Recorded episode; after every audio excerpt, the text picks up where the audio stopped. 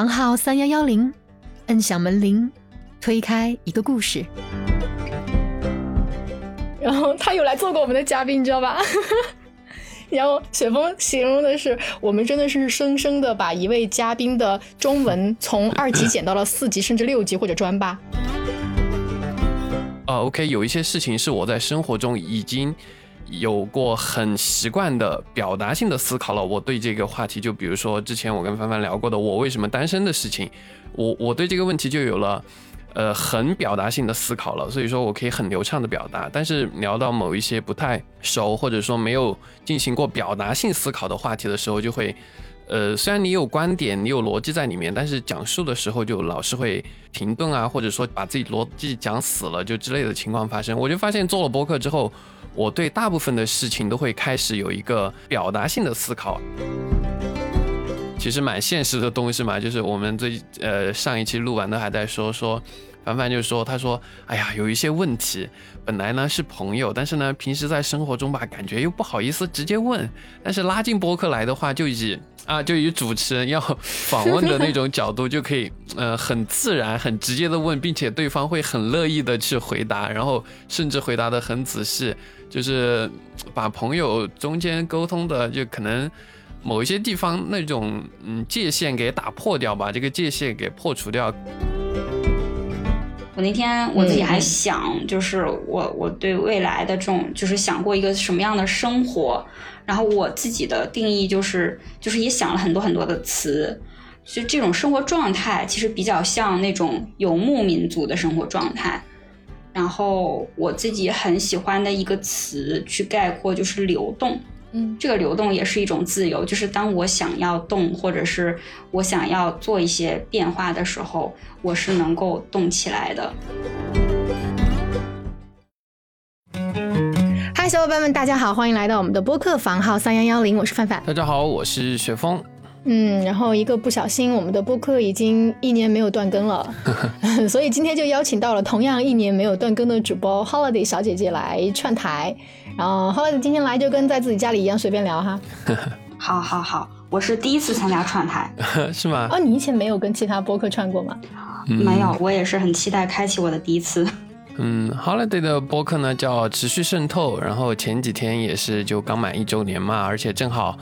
呃，我们也很想跟久仰了的 Holiday 一起聊一聊，就做播客这件事情。嗯，其实我还蛮好奇的，Holiday，你是在什么样的工作或者生活状态下开始进行这个播客的呢？因为我看到你的介绍说你自己是朝九晚五的工作，然后要带娃，然后雪峰是在创业。我跟你们其实都不太一样，我是自由职业，然后所有的工作基本上都是按照项目走。有些时候很多项目它会堆在一起，有些时候基本上没有什么事情做，所以我我这个人是不太能闲得住的，而且我自己是非常需要，就是除了工作之外，去找一些别的事情让我很有认同感。包括我们自己都做民宿嘛，所以我就非常希望就是有一个别的事情能够让我持续的坚持下去，然后让我在这个里面找到一些满足感。然后刚好我开始的契机呢是去年的。五月六月的时候，其实是广州有一波疫情，就是所有的堂食都停掉了，所有的户外的线下的这种活动基本上都停掉了。然后夜深人静的时候想很多，你就特别想搞一点什么事情。然后我就发了一个召集，就是问有没有其他人是比较感兴趣要做一个播客节目的。但是那个时候其实是对到底怎么定性这个节目其实是没有太多概念的，就是想问一下有没有人感兴趣。然后就刚好。有蛮多人是对播客这个还挺新兴的一个，呃，小的文化载体还挺感兴趣的，我们就一拍即合，就开始了这个事儿。嗯，哦，明白了，你你跟我还真蛮像的。学峰，这个我让我先说啊，因为我真的觉得我跟浩迪都是那种闲不住的人，就是特别的需要刚才说到这种认同感。可能我做播客也有一个原因，就是想把自己的那些闲下来，然后也没有让我自己有更多认同感的时间给占满。对，差不多也是这样。对我，我就是挺不能忍受自己闲下来的，因为像我这种就是工作性质。又不是说能赚多少钱，然后又没有说很稳定，所以我就非常希望自己的状态是很充实的，哪怕说这个事情不赚钱，不赚钱是 OK 的，但是我自己必须要从里面得到一些就是精神上的那种，你感觉好像自己还蛮富足的，在忙活一个事儿。对，但我跟你们两个有不太一样的一点，就是我我是那种如果闲的话，我会很。心里面会很舒服，就有一种在偷闲的感觉。我也不会约别人，也不会主动去做什么事情，我会偷偷的闲，然后偷偷的做点自己的事情。像凡凡，他就是特别卷的那种人。就我们刚开始做播客的时候，我感觉感觉出来，对我感觉绝大时候都是他在 push 着我，然后我都是那种啊又来了那种感觉。就刚开始哈，就去年。没有吧？哎，刚开始我感觉你的行动力也比较强啊，挺挺开心的呀。呃，没有不开心，我就是肯定是两个行动力很强的人才能凑到一起做这个事儿。对，开心是开心的，只是我是讲那种就是面对事情的状态嘛。明显凡凡是要比我就是更有自我驱动力，更能够去追结果，一一一直把自己往那个结果上推的那种人。我的话是我蛮喜欢偷懒的，就是比如说工作很忙的时候，突然完成了一个阶段的工作，我就会。啊，躺一个周末或者连续看两三部电影，然后手机关掉，谁的消息也不回。但现在这样的时间变少了，都用来被挤压做播客了。哎，但我还蛮羡慕这样的状态的，因为我想要匀一个我觉得还 OK 的时间出来，像雪峰那样躺着休息一下，特别是在带娃之后就特别不现实。嗯，Holiday 呢？对你来说，播客这个事情对你的时间占用多吗？嗯，其实还好。我们从这一篇公众号的一个召集开始，所以我跟他们彼此线下的连接或者是那个熟悉度其实都很弱。最开始我们就说很随机，大家都是感兴趣，然后开始做。所以最开始我们一共有九个人，九个女孩子。嗯嗯。但实际上就是很多人其实他不太习惯说，就是对于兴趣爱好这个事情要有一个 deadline，或者是要要为了定时上线，我要。迫使自己业余的时间怎样怎样，他可能真的就是高兴了，他可可以录一下，或者是赶上有特别感兴趣的话题了，但是他没有办法实现持续，然后后面我们就。逐渐逐渐缩减到现在三个人，平均的话就是一周要做一期节目出来，我们就平均每个人两个周要做一期节目，然后有些时候是我们三个人共同参与一期，另外两个伙伴也都是有工作的，所以一般来讲，就只要是大家共同做的这些节目，基本上都是我来做后期。嗯，相对来说，从这半年开始占用我的时间会比较多。嗯，我们跟你有一点不太一样，就是。如果按照一个人多久做一期这样来算的话，那我跟雪峰应该是每人每周做零点五期，嗯，就是我们刚好差不多是这样的分工。剪辑也是经常，哎，我们俩从这儿切好，一人一半，这样，哎，其实配合起来还发现蛮好的。就是我跟他对剪辑的要求啊，这些应该可能，我不知道陈老师会不会觉得我。剪辑让他听不下去啊，反正我听陈老师的是听得下去的，所以我就会觉得，嗯，这个还蛮好的，就是我们的配合啊，这样就可以做到每个人都不是那么那么多的时间，就是扎在这个里边。嗯，Holiday 那边其实相当于是轮流在主理一期节目嘛，像我跟凡凡是百分之九十九以上的吧的节目都是我们一起录制一起。来剪辑一起后期有会有一些分工，但是呢都是一起完成的。嗯，也有可能说，比如说我临时有事啊，他临时有事，然后谁多承担一些这样。但大部分时候都还是是一起完成的。所以就像凡凡说的，我们可能每期都是零点五左右的工作量吧。我真的特别羡慕你们的状态，因为最开始我非常希望和自己线下非常好的朋友做一档播客，就很像可能。呃，像文化有限这种，每一次都是三个人拍档，然后彼此非常熟悉，然后有很多呃笑点呐，或者是很多这个默契，很多梗他们是能接得住的，或者是像来都来了两个女孩子，就很多这样的播客。但我身边其实我没有找到这样的人。之前我还跟凡凡吐槽，我说本来本来 Hoey 就一个跟那个雪峰很像的房东，然后他他本来跟我说要跟我一起做一个读书的节目，然后就是跟你们的形式一样，然后每一期都是两个人参与读一本书，然后分享。我本来特别特别开心，然后结果到第一期录完的时候，我说你你能剪这个吗？就到现在，我已经快两个月过去了，这期还没剪出来对吧？我没有见到这一期，就这个项目荒废了，就没有办法开始，就是能找到持续跟你一起的伙伴非常非常困难。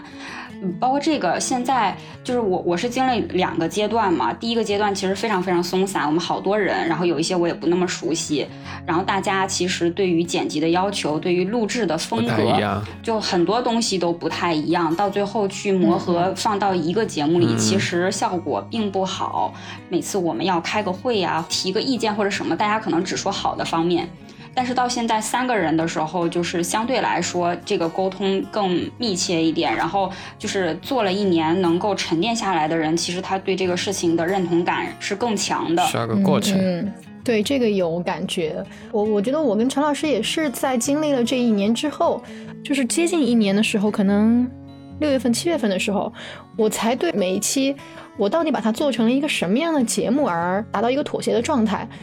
嗯，其实也不算妥协哈，我觉得我们节目还是不错的。说到这个，其实特别想向你们请教，因为我之前听你们节目的时候的一个感触就是，你们说话又很流畅，然后整体的音质听起来又很清晰，所以我就觉得你们的那个后期制作水准也特别高。有没有什么秘诀 传授一下？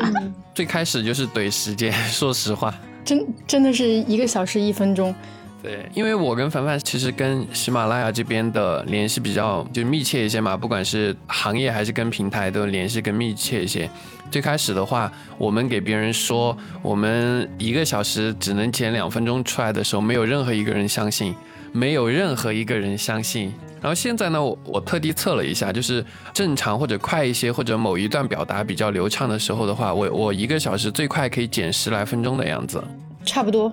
差不多，我最快的一期是可能三个小时左右，我就把它剪完了。对。然后我当时，我是不是剪辑速度有进步呀？结果后来发现是嘉宾说话流畅。但是你知道吗？Howdy，你应该认识那个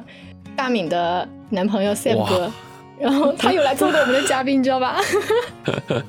然后雪峰形容的是，我们真的是生生的把一位嘉宾的中文从二级减到了四级，甚至六级或者专八。这个形容我我能感受得到，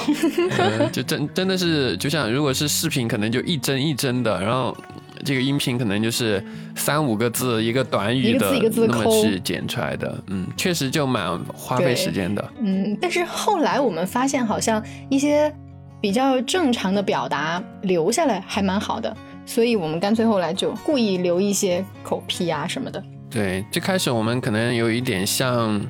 就是太一板一眼了，剪的标标准准的。后面发现这样好像也不那么好，而且这样很浪费时间。后面就会，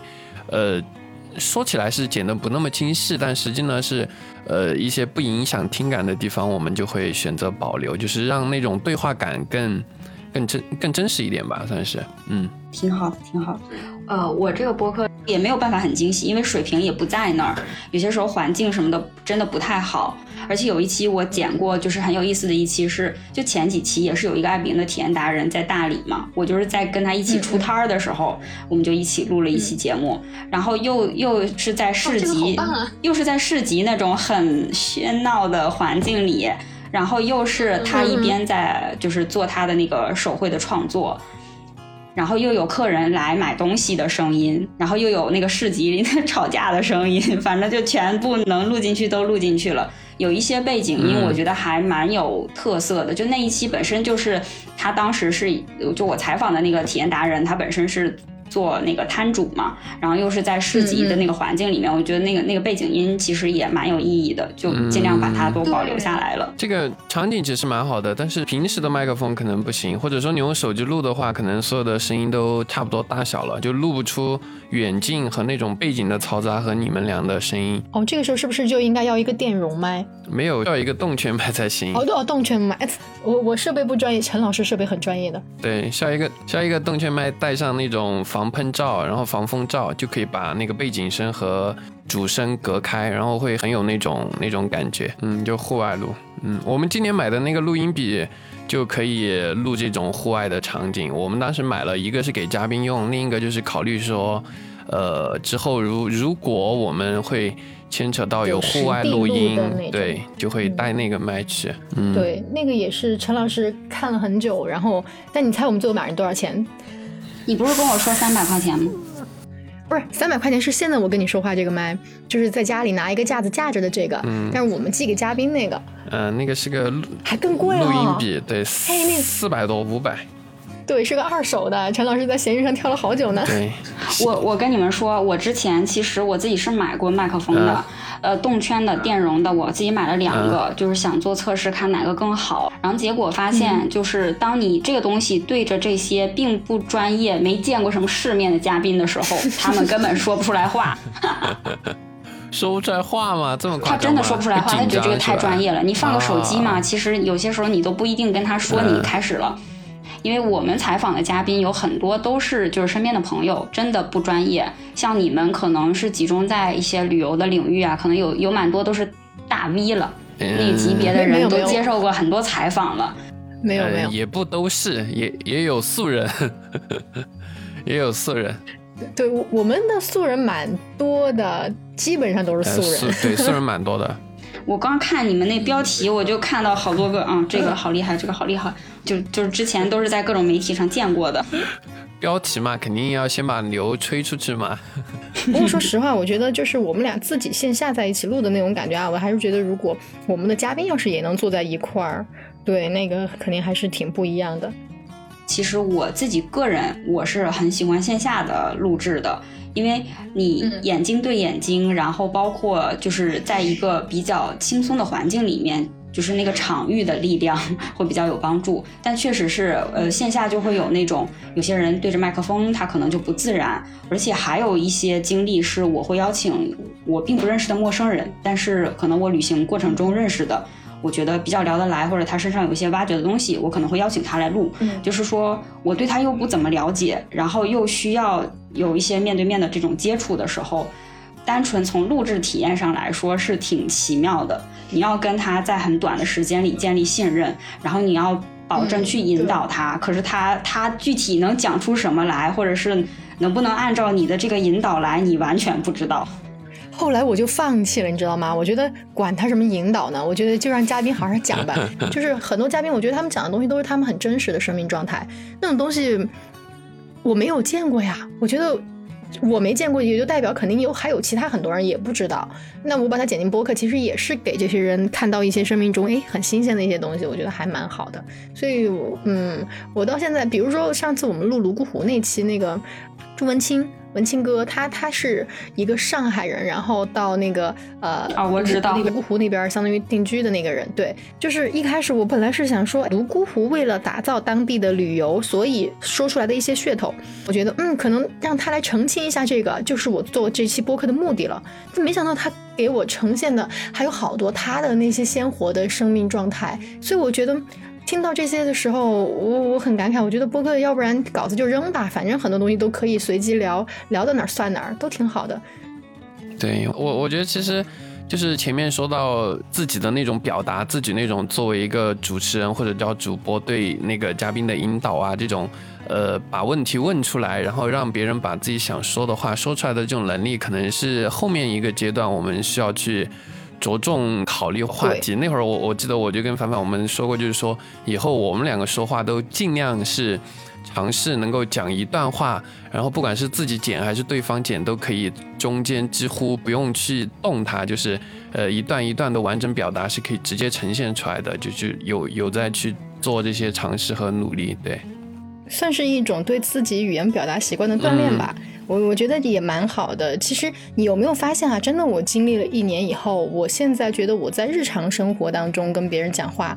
我也会注重这样，就是更有逻辑、更有条理，然后一段话能够完整表达，就尽量不要用就是嗯嗯啊啊啦啦啦那种语气词，然后就把它说出来。虽然现在我觉得。真正离那些好主播来说还有很大的距离吧，但是差得远。对啊，但是已经有进步了呀，这就是好事嘛。蛮明有蛮明显的进步的，我觉得是吗？这个算是播客带给我的一个重大的变化之一吧，因为有这么一个理论哈，就是他说，如果某一件事情你需要传达给别人的时候，你首先要自己过三遍，就是你要，呃，把他的逻辑、把他的表达方式、把这件事情的前因后果、他执行的过程都至少过三遍，然后你才能够很流畅的告诉别人。后面在做了播客之后，我就发现，呃，OK，有一些事情是我在生活中已经。有过很习惯的表达性的思考了，我对这个话题，就比如说之前我跟帆帆聊过的我为什么单身的事情，我我对这个问题就有了，呃，很表达性的思考了，所以说我可以很流畅的表达。但是聊到某一些不太熟或者说没有进行过表达性思考的话题的时候，就会，呃，虽然你有观点，你有逻辑在里面，但是讲述的时候就老是会，呃。顿啊，或者停顿啊，或者说讲讲讲，把自己逻辑讲死了，就之类的情况发生。我就发现做了播客之后，我对大部分的事情都会开始有一个，呃，怎么说呢，就是表达性的思考，而而不只是逻辑线条清楚，也不只是有论据有故事，而是说，呃，我对他的思考是这件事情要怎么讲才讲得清楚，或者说怎么讲才讲得顺，就开始习惯性的有了这样的思考。虽然我没有看过陈老师的说的这本书，但是我真的很赞同你说的这个表达性思考的方式。我觉得我现在也是这样的，就是很多时候，不管是在工作当中，还是 呃，就连我现在哄睡仔、教小朋友，我都会尽量的先把这个表达性思考在脑子里边过一遍。对我觉得这个其实对生活是蛮有意义的，它能够让你自己都觉得自己特别有条理，这样我觉得蛮好的。对，对 Holiday 来说呢，你你觉得？做播客之后，做了一周年之后，对你来说，嗯，对你造成的最大的一个改变或者变化是什么？在你身上？变化，我觉得可能是我不太去追求结果这个事情。就是以前做很多事情，你还是很希望得到一个正向的结果，一个正向的反馈。你不管怎么说，你去享受这个过程；你不管怎么说，你是想要就是提升自己。但是你还是会去在意那个结果。但是做播客的时候呢，我是真的觉得他可以不去看这些东西，去做你自己心里想做的事情。有些时候就是我后面到了，我上个月在大理旅行嘛，就遇到了蛮多我觉得是我很想挖掘他故事的人。但后面呢，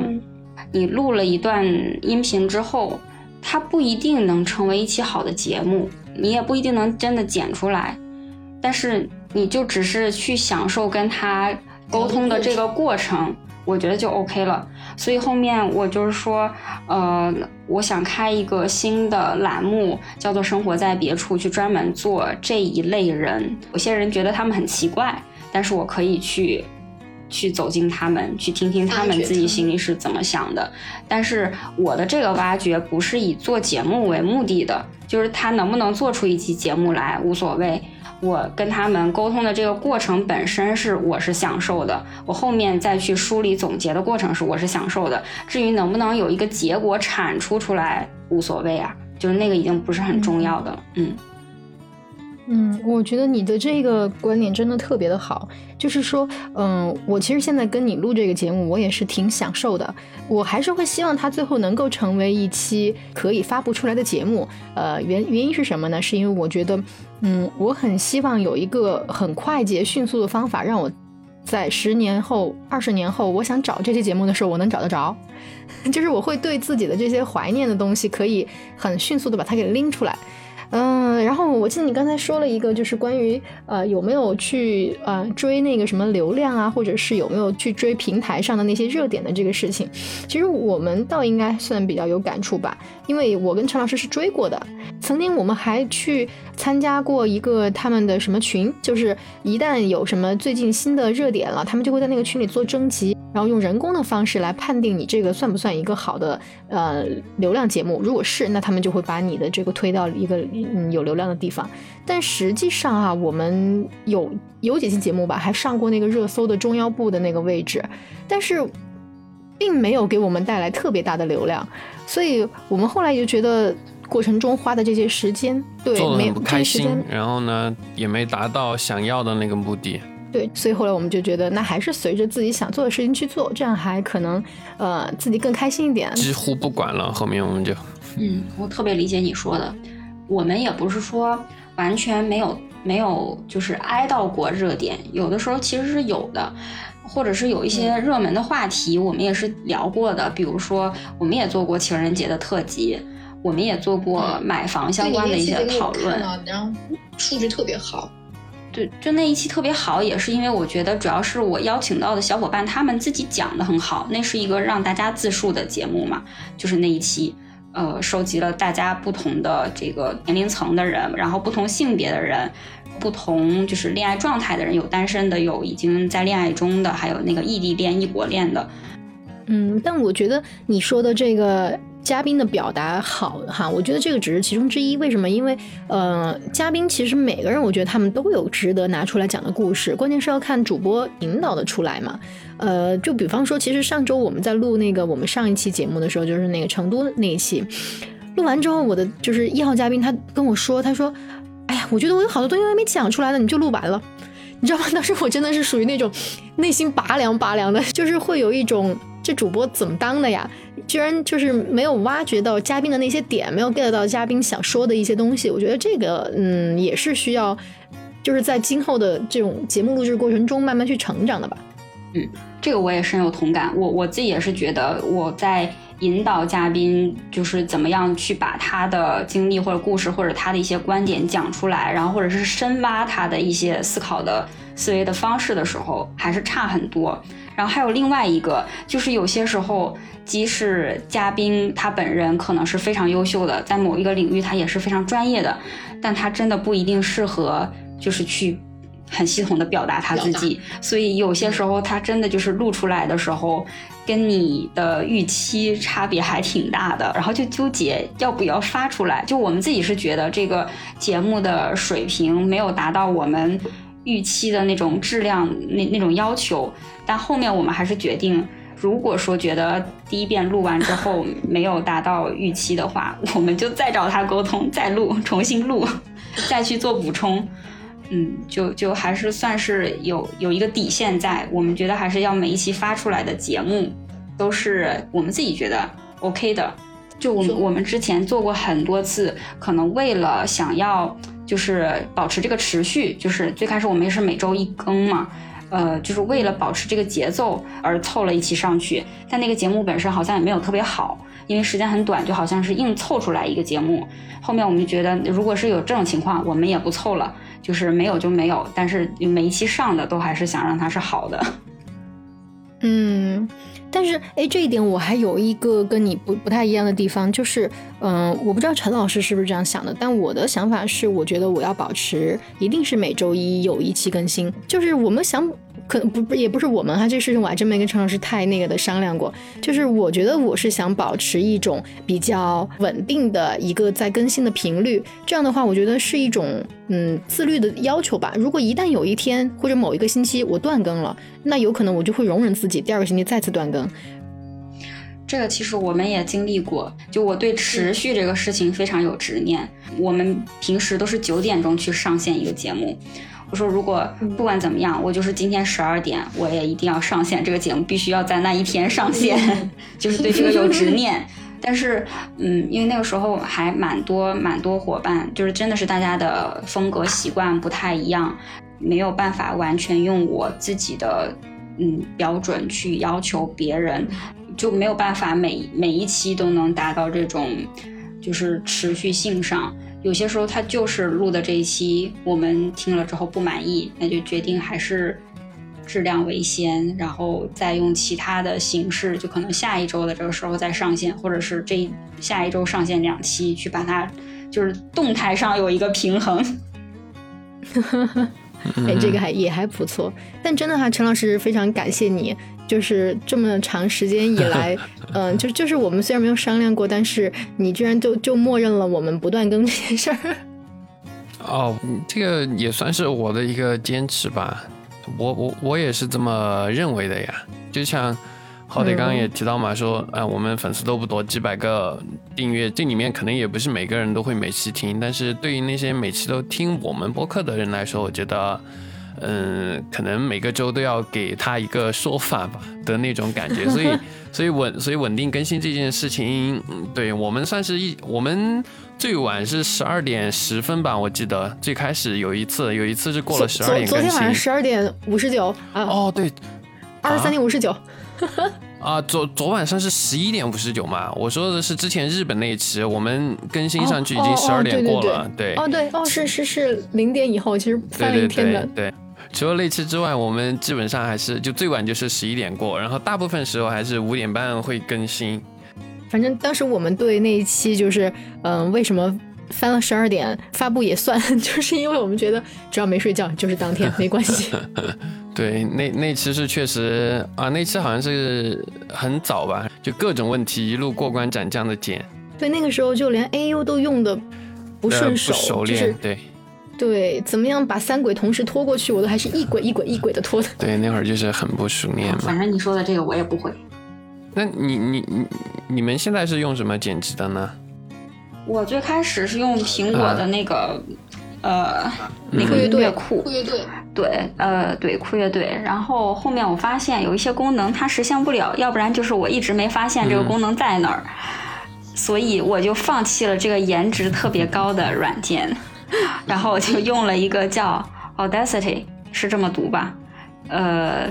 它是一个开源的软件。应该跟那个 AU 的那个功能会比较类似，但相对来说会简单一点。而且这个软件免费，我们就是我们的标准就是能用免费的全用免费的。其实其实我们用的 AU 也是盗版的，这是可以说的吗？可以吧？哎，等以后等以后我们播客变现了，就给那个 Adobe 补点那个补点车票，补点钱，你你要下载一个正版的对吧？对，给他补点订阅费，买点他的东西什么的。可以。哎，我觉得这个还是我我我本来以为你要说，等以后我们播客变现了，我们就去找 Holiday，然后我们就可以在线下跟 Holiday 一起录一期，比如说什么广州美食呀，或者大理生活呀什么之类的。欢迎欢迎来个是可以我自己还想，就是我我对未来的这种，就是想过一个什么样的生活，然后我自己的定义就是，就是也想了很多很多的词，就这种生活状态其实比较像那种游牧民族的生活状态。然后我自己很喜欢的一个词去概括就是流动，嗯。这个流动也是一种自由，就是当我想要动，或者是我想要做一些变化的时候，我是能够动起来的。嗯嗯。嗯，所以嗯。就是这种、怎么说呢？就是不被限制，可能就是一种自由。就我不会把自己限制在某一个地方，就是有一个固定的城市，或者是我我甚至也没有没有买房的打算，我也不会把自己限制在一个房子里，也不会把自己限制在一个工作里。所以我这个人对工作确实也是没有什么上进心的，就是很闲散的一个人。就就是我希望就是可以流动切换，然后我对一个事情可能也没有那么深入的，就到目前为止啊，就是对没有一个什么事情是特别特别深入、特别特别有研究的。但是我是那种很就是兴趣爱好很广泛，每一个稍微知道一点点，然后不同的流动、不同的阶段，可能我就研究不同的事情，但是就是没有办法很深入。但下一个阶段可能会呃有有不一样的，有有变化。但这种本身这个变化本身也是流动的，就是我不同呃不同的时期在做不同的切换。嗯，我我突然对“流动”这个词有了新的看法。其实刚才就是听你说到这个地方的时候，我是嗯想说这个的，就是我觉得你做播客要去访问大理的这一些小伙伴们，然后他们不同的生活方式啊，这些我觉得让我这个在有稳定工作、有稳定家庭的人，虽然是感到羡慕，但是我觉得呃。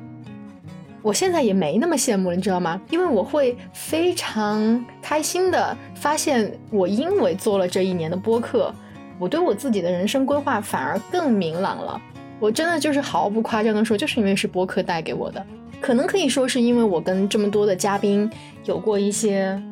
很多我以前从来没有见过视角的一些讨论，也可能是因为在这个过程当中，我经历了一些我对这个世界上我工作之外的很多事物的看法，有了新的认知，也有可能是因为陈老师他本身带给我了很多，哎，我觉得还挺不错的一些认识这个世界的方法。然后也有可能是因为我自己，因为在这一年为了做播客，呃，而播客当中它是有一个事情我还蛮认同的，就是以前一位播客大咖他说过，你要想持续做播客，那一定是输出是跟输入有关的，那你就必须要持续的输入一些东西。所以可能这一年我看的书应该可能比我过去三年加起来都要多。然后在这样情况下，我就会觉得好像我真的就是我自己有一个特别大的改变在这一年当中。所以，我接下来对我的人生也是有很多二三四五六的规划。当然，这个一我现在还不能变，因为嗯，我也有一些现在还不太好说。但是，嗯，我我我我我必须要坚持先做完的事儿。嗯，但是我对我生活的二三四五六突然开始信心满满。所以，我现在就觉得，可能我跟你的目的地不一样。但是，如果你的这种生活的看法方式叫做自由的话，那我就离自由更近了。播客是让你更自我认同吧，让你会有比较强烈的自我认同。嗯。对，然后，嗯，其实聊到这儿，Holiday 应该也发现我们好像完全没有按稿子来。我其实想的也是啊，因为我写这个稿子的时候，我的感觉是，嗯，想到哪儿写到哪儿，也没有太多的去想，哎，这个东西它聊出来，嗯，好玩吗？有意义吗？然后加上刚才 就真的很抱歉，就是有中间的打断，所以可能。嗯，有些东西我就是会真的，我对你好奇什么我就问什么。然后我觉得，要不然就继续我们现在这种发散式的疗法吧，可以吗？可以啊，可以啊。我就是挺喜欢这种。我我之前啊做做很多期播客的时候，我是没有提纲的，我太不好意思在你们面前说了，揭老底儿，就是真没有提纲，然后也没有办法，呃，就。就有些时候，因为对嘉宾都不是那么熟，你都不知道该问什么，然后就上来就开聊，也不一定这个能不能做成一个节目，反正先聊了，先录了再说。然后就非常喜欢，可能你预期都不一定要聊到什么，或者是你根本不知道他说到什么，然后突然他就是你们聊得很投机，聊到一些东西你也很感兴趣，然后他说的也很嗨，就是这种不可，嗯，就不可知性，我觉得是。录播课就是挺挺有魅力的一个地方，嗯嗯，我也觉得，因为我们也会觉得，呃，碰一下，然后，嗯，就是怎么说呢，就是可能碰出不一样的火花来嘛，所以蛮好的。另外就是我们想过做那个 newsletter，一些订阅制的东西。然后也想过，因为我自己就特别喜欢折腾不同的东西，也很想做成杂志。就我之后之前想过，就是我们的那个播客是按照专题，还是按照什么每一季，就是有点像综艺那种每一季每一季，然后它有个大的主题，然后就是去做成杂志的形式。对，就不同访访问过的人，可能我每每个人我去梳理梳理他的经历，或者梳理梳理一些东西，就可以有一期主题。的杂志出来，就这个可能从声音，然后又到了线下的出版物，嗯，然后还有一个变化，其实也是我做播客之后，呃，可能有很多人他没有参与过我的播客，或者是我就是反正就是他跟我的这个交集并不多，但是他知道我做了播客之后，嗯，他去听了，去了解了播客这个事情，然后他自己做了播客。就我觉得这个是一个挺好的影响，嗯，包括说就是我我们自己的那一期就是一周年特辑里面有一个小伙伴提到说，因为我们大家做播客都是因为本身是播客的重度的听众，我们很喜欢听别人的好的节目，然后他。就是我们对于声音的这种形式都是很认同的，所以他说他很喜欢的一个事情，就是在每一次邀请不同的嘉宾的时候，可能那个嘉宾也不是特别了解播客，不知道是一个什么东西，那他很喜欢去跟人家科普播客是怎么样的，然后这种声音的形式是怎么样的。然后他说他好像就是在一个事物就是新萌芽的时候，他参与了整个这个。就是他的呃成长，然后传播整个的这个过程，让他也挺有成就感的。所以，我我就觉得说，这个播客肯定还是会持续做下去。我也希望我自己的各种就是做播客的水平上是有提高的。嗯，但我可能目前来讲，从各种现实的角度，不会说全职 all in 进去就是做这个事情。嗯，我目前可能还是把它当成一个。更业余的一个爱好性的事情，嗯，然后也会对他有未来的规划，但是这个未来的规划可能不是说完全是从变现的角度，而是从怎么让它变得更多元、更有趣的角度。我们之前做了一个例刊，稍后可以发给你们看看，然后你们也提点建议，我们怎么修改一下。好呀，好呀，好呀，嘿，这个我也可以学习一下。因为，因为其实周老师刚才讲到这个事情的时候嘛，昨天我收到那条消息的时候，我其实心里还是一下子咯噔了一下，但我又觉得，嗯，我我截给陈老师的之后，我截给陈老师那个图的时候，我其实只是想要一点法律方面的反馈，就是说，嗯，这件事情好像我我我们虽然是被暂停掉了，但是呃。嗯，有有有没有一些什么呃可以挽回的东西啊？当然就是就是，其实想问的是这个问题。但是实际上我的内心？对我内心其实已经就是在 几秒钟之内就达到了一个平衡。我觉得我从播客上得到的正向的反馈，其实是远超于就是这一个签约的合同来的。我觉得，嗯。我已经有很多收获了，所以有没有他不是那么重要。这个其实也跟我们我们其实讨论过好多次嘛，就是我跟凡凡，就是在我们做播客的各个时间段吧，就是讨论内容以后的走向，然后整个播客之后的走向，包括我们对待他的心态啊什么之类的，还聊过蛮多次的。我们嗯嗯，其实最后达成的共识就是，嗯，就是没有再要去要他一定做成什么样子嘛，一一直到其实。后面包括到现在，我们更多就把它作为一个，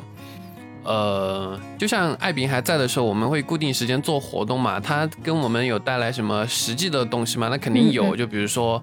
房东群体的凝聚力，这种自我认同感，还有包括可能我们做着做着，那明年可能可以评一个什么年度最佳房东奖，这可能有一些比较实际的东西。那播客对我们来说，其实。是类似的，就是当下他可能是没有什么很具体的反馈的，并且我们认认可了他一个很，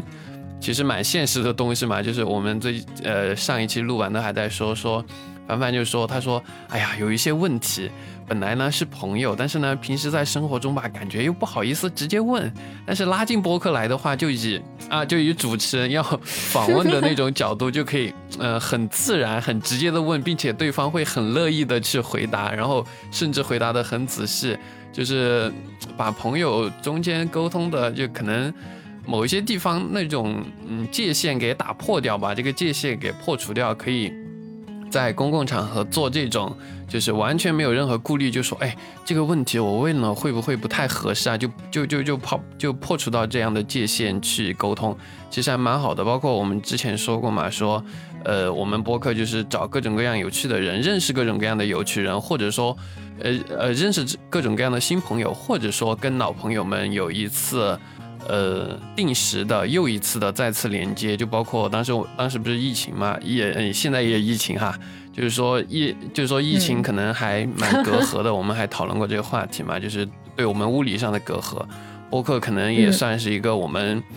呃缓解或者叫破除这个隔阂的一个媒介吧。对，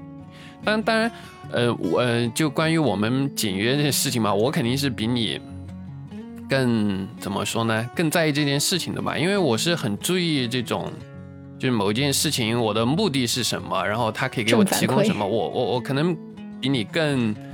呃，叫什么更现实，就是我我我我我是更物理、更现实的一个人，所以我会明确的知道，嗯，我失去了一个正反馈，它可能是，呃，认可度上的，可能是对我来说是是是是某一种某一个维度上的一种认可。我会想这个，但是呢，我本来也没期望过这个，所以没了之后呢，也还好吧，对我来说，只是我我刚刚刚聊到嘛，我我我想知道一下，